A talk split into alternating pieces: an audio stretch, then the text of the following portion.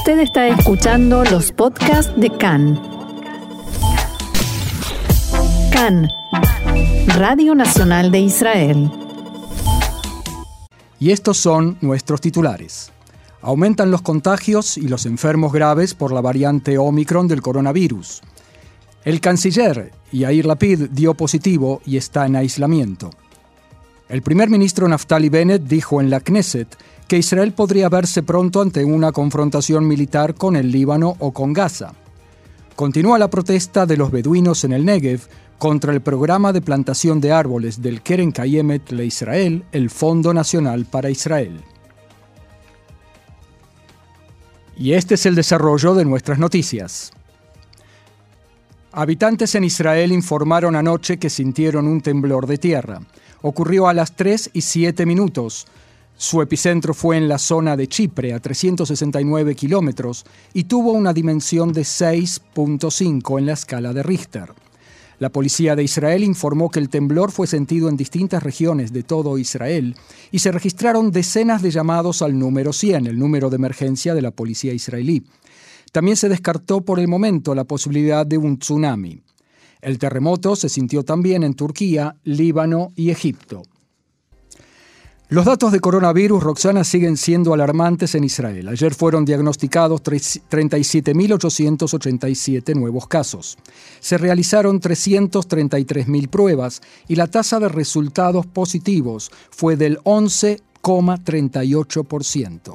Esta cifra corresponde a una combinación de pruebas de PCR y pruebas de antígenos institucionales.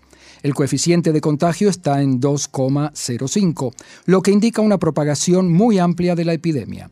Por otra parte, hay 700 pacientes de corona hospitalizados, 247 de ellos en estado grave. Esta cifra, hay que recalcarlo, muestra que la cantidad de pacientes en estado grave sigue aumentando. Hablamos de 247 cuando el martes pasado había 117. 59 de los pacientes en estado grave están conectados a respiradores. Aquí también hay un aumento de alrededor de 100%. El gabinete de coronavirus tiene previsto reunirse esta tarde y el tema principal que se debatirá es la posibilidad de acortar la cuarentena. El equipo de expertos asesores del gabinete decidió anoche recomendar que el aislamiento se reduzca a solo una semana para las personas con resultado positivo de corona. En el gabinete hay ministros que exigen que se reduzca incluso más, a cinco días.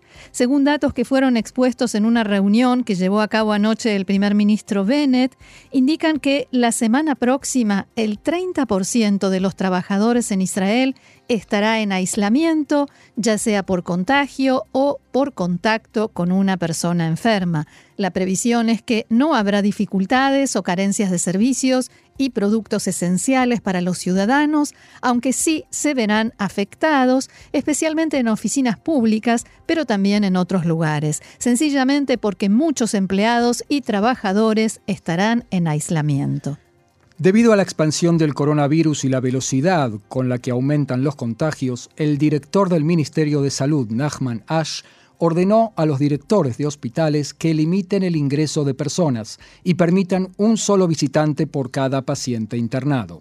Ash también dio instrucciones de evitar aglomeraciones y encuentros o reuniones no indispensables del personal de cada hospital realizarle a cada paciente una prueba de antígeno cuando llega a la sala de guardia y cumplir las normas de alejamiento y uso de barbijos. En la tarde de ayer, el ministro de Relaciones Exteriores y primer ministro alterno dio positivo por coronavirus. Hablamos de Yair Lapid. Lapid, quien también, como decía, ocupa el cargo de primer ministro alterno, está en cuarentena en su casa e hizo saber que se siente bien. En un mensaje en su cuenta de Twitter, Lapid comunicó. Me siento excelente porque estoy vacunado. Vayan a vacunarse, usen máscara, Superaremos esto juntos. En la tarde de ayer, Yair Lapid canceló la reunión semanal de la bancada de su partido, Yeshatid, cuando se enteró de que había estado expuesto a una persona contagiada. De inmediato se retiró de la Knesset y fue a hacerse la prueba para luego entrar en cuarentena. En la mañana del domingo, Lapid participó en la reunión semanal de gabinete junto con el primer ministro Naftali Bennett y otros ministros del gobierno. Y hay que decir que en un momento la PID empezó a toser y el primer ministro Bennett se sonrió y se colocó la mascarilla, eh, como diciendo, mejor me cuido, sin saber antes de saber que en realidad quizás ya estaba contagiado. Bennett se realizó anoche una prueba de antígeno que dio negativo.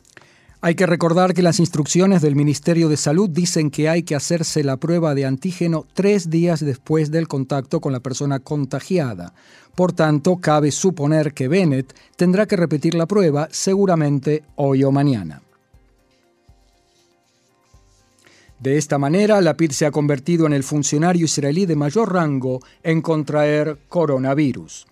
El domingo también dio positivo en el test de corona el ministro de Seguridad Pública, Omer Barlev, y varios miembros de la Knesset tuvieron el mismo resultado de las pruebas durante el fin de semana.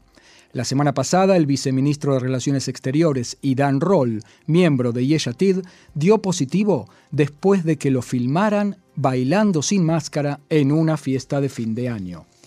Cambiamos de tema. El primer ministro Naftali Bennett dijo a la Comisión de Relaciones Exteriores y Defensa de la Knesset en la tarde de ayer que Israel podría enfrentar pronto una confrontación militar con el Líbano o con Gaza. Según varios medios israelíes, Bennett habría dicho a los legisladores en una reunión cerrada a la prensa que el crecimiento económico de Israel le permite prepararse para tales escenarios en paralelo con el foco puesto en el viraje estratégico ocurrido con Irán. Irán, de todos modos, fue el principal tema de discusión.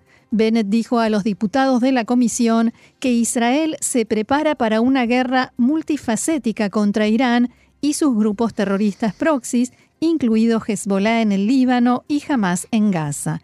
Agregó que, mientras Teherán es considerada una potencia nuclear, tiene muchas debilidades, incluyendo el tener que invertir sus recursos en controlar a su propia población y transferir fondos a sus proxies fuera de Irán. Según los reportes mencionados, Bennett también se refirió a los recientes encuentros del ministro de Defensa Benny Gantz con el presidente de la autoridad palestina, Mahmoud Abbas. Aclaró que no tiene intenciones de avanzar en las conversaciones de paz con los palestinos en este momento y agregó que el interés de Israel es mantener la estabilidad en la margen occidental y en la franja de Gaza. También subrayó que su gobierno quiere evitar que el Hamas se arme y que gestiona la devolución de dos civiles y de dos cuerpos sin vida de soldados del ejército israelí que Israel cree están siendo retenidos por el grupo terrorista en Gaza. En la sección de la reunión abierta a la prensa, Bennett dijo a la Comisión de Relaciones Exteriores y Defensa de la Knesset que tanto el ejército como otros servicios de seguridad están atravesando el proceso de rearme y renovación más grande en años. Y continúa la, protesta de beduinos en el Negev contra el programa de plantación de árboles de Keren Kayemet Le Israel, el Fondo Nacional para Israel. Decenas de manifestantes intentaron ayer impedir a los trabajadores del Keren Kayemet plantar árboles en el terreno del poblado Mulda, que según los beduinos es propiedad privada. A raíz de los disturbios y por presiones del líder del partido árabe Ram, miembro de la coalición, hablamos del diputado Mansur Abbas, el Fondo Nacional interrumpió los trabajos de plantación. Estos ya se habían interrumpido hace 10 días, pero se reanudaron con estrecha custodia. Mansur Abbas, que llegó acompañado de una delegación, amenazó, abro comillas, una plantación de árboles sin que medie un acuerdo con los habitantes beduinos es inaceptable. Seguiremos presionando al gobierno y a los consejos regionales y si llegamos a una situación en la que no quede alternativa, RAM sabrá tomar la decisión adecuada. Esto, Roxana, es una amenaza solapada de abandonar la coalición. Recordemos que RAM es el partido que sostiene a la coalición. Sí, en gran medida. En realidad cualquiera de los partidos puede hacerla caer, pero RAM es una pieza clave, diría, para que la coalición de gobierno siga existiendo. El alcalde del Consejo Regional El Kasum, Salame El Elatrach, que es también jeque de la tribu beduina El Atrach, sostiene que las tierras son suyas y comenzó a presionar políticamente al partido RAM. Salame El Que es funcionario público del Estado de Israel, es decir, que cobra sueldo del Estado de Israel, se encontró dos veces y se abrazó con el líder del movimiento islámico Saleh Rad, a quien dijo que no acepta la soberanía israelí sobre las tierras en cuestión, que, según él, pertenecen a la Palestina histórica, que el Estado de Israel las arrebató tanto en el Negev como en el Triángulo y la Galilea. El mismo alcalde está acusado de delitos ligados a la construcción ilegal. Durante los enfrentamientos que se produjeron ayer en el lugar con los manifestantes, la policía arrestó al periodista árabe Yasser Okabi, conductor de la emisora árabe Radio Nas, que cubría la protesta en transmisión en vivo. Lo acusaron de alterar el orden. También fueron arrestados tres adolescentes que lanzaron piedras contra la policía. Fuentes de la policía del Negev dijeron que abro comillas, la policía de Israel califica de muy graves los disturbios, así como los intentos de evitar y dañar la actividad legal de distintas instituciones, y actuará para llevar a los vándalos ante la justicia. Mientras tanto, la amenaza de Ram, como está dicho, puede poner en peligro la coalición de gobierno si se retira de ella debido a este conflicto. Quizás por ello, la ministra del Interior, Ayelet Shaked, del partido derechista Yemina, que tiene a su cargo las municipalidades y los consejos regionales, no se pronunció todavía al respecto. Silencio de radio. Así es. El diario Al Arabi Al Jadid informa hoy que el presidente de la autoridad palestina, Abu Mazen, le pidió al presidente de Egipto, Abdel Fattah al-Sisi, que lo ayude a abrir canales de comunicación con el gobierno de Israel. El informe también señala que Abu Mazen manifestó su deseo de reunirse con el ministro de Relaciones Exteriores de Israel, Yair Lapid. Abu Mazen y al-Sisi se reunieron en la tarde de ayer en Sharm el-Sheikh. El periódico también informa que Abu Mazen solicitó que Egipto presione a Hamas y a la Jihad Islámica para que pongan fin a sus actividades militares, dicho esto entre comillas, en la margen occidental. El reporte no tiene confirmación de ninguna otra fuente. La policía israelí arrestó ayer a cinco personas bajo sospecha de atacar a oficiales del ejército durante los choques con un puesto de avanzada ilegal en los territorios de la margen occidental. Los disturbios, que dejaron un saldo de seis guardias de frontera levemente heridos, ocurrió cuando fuerzas israelíes demolían varias construcciones ilegales en Ost-Zion, al norte de Jerusalén. Ambos recibieron eh, atención, todos ellos recibieron atención médica en el lugar, según el comunicado de la policía. La policía explicó también que dos colonos se habían atrincherado dentro de uno de los edificios, utilizando un artefacto de metal no determinado y cemento para amarrarse a la estructura. Los oficiales de la Guardia de Frontera, junto con rescatadores militares del arma de retaguardia, extrajeron a los dos manifestantes de la estructura de cemento y metal luego de varias horas de esfuerzo, lo que definieron como una situación de peligro de muerte. Los colonos también prendieron fuego a varios árboles de oliva en torno a Ost-Zion, desatando un incendio que tuvo que ser extinguido por bomberos convocados al lugar de urgencia. Según los colonos, en el asentamiento ilegal Ost-Zion viven dos familias con niños y varios jóvenes. El poblado fue evacuado por la fuerza ya varias veces, pero fue repoblado una y otra vez. Una información de último momento, Marcelo, para que para no sentirnos solos, para sentirnos muy muy muy acompañados. La información tiene que ver con coronavirus, no sé de qué me río realmente. El director del Departamento de Europa de la Organización Mundial de la Salud acaba de informar que durante la primera semana del año 2022 se contagiaron más de 7 millones de personas en el mundo y advirtió que a este ritmo la previsión es que más del 50% de la población en Europa enfermará eh, con la cepa Omicron en las próximas semanas. Así que no estamos solos, como decía. Paralelamente, Roxana, está también la información de que eh, eh, hay señales, tanto en Sudáfrica como en Inglaterra, de que empiezan a estabilizarse los números.